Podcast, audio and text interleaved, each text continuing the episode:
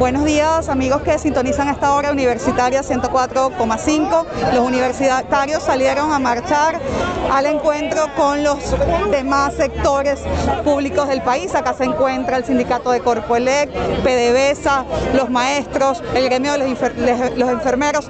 A mi lado se encuentra el profesor Ulises Rojas Sánchez, vicerrector académico de la Universidad de Carabobo. Gracias. Eh, le digo a toda la comunidad que aquí seguimos en la calle indignados. Vamos a marchar pacíficamente, pero estamos indignados por el sueldo que nosotros estamos eh, eh, percibiendo, por el sueldo que perciben nuestros obreros, nuestros empleados, nuestros profesores, los, incluso los, profesores de menor escalafón, que no me explico cómo hacen para tener que formarse ellos y formar a una familia a la vez, como es la vida de todo profesor universitario.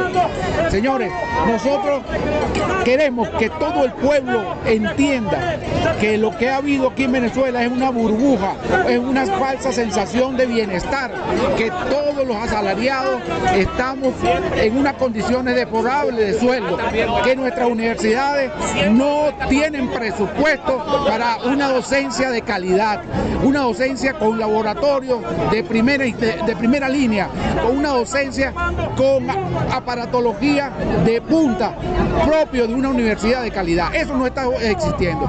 La universidad existe porque el profesor, el empleado y el obrero hacen grandes esfuerzos y el estudiante que pueda llegar, que la familia pueda costearle algunos días que lleguen a la semana, van. Por eso es que la universidad está abierta.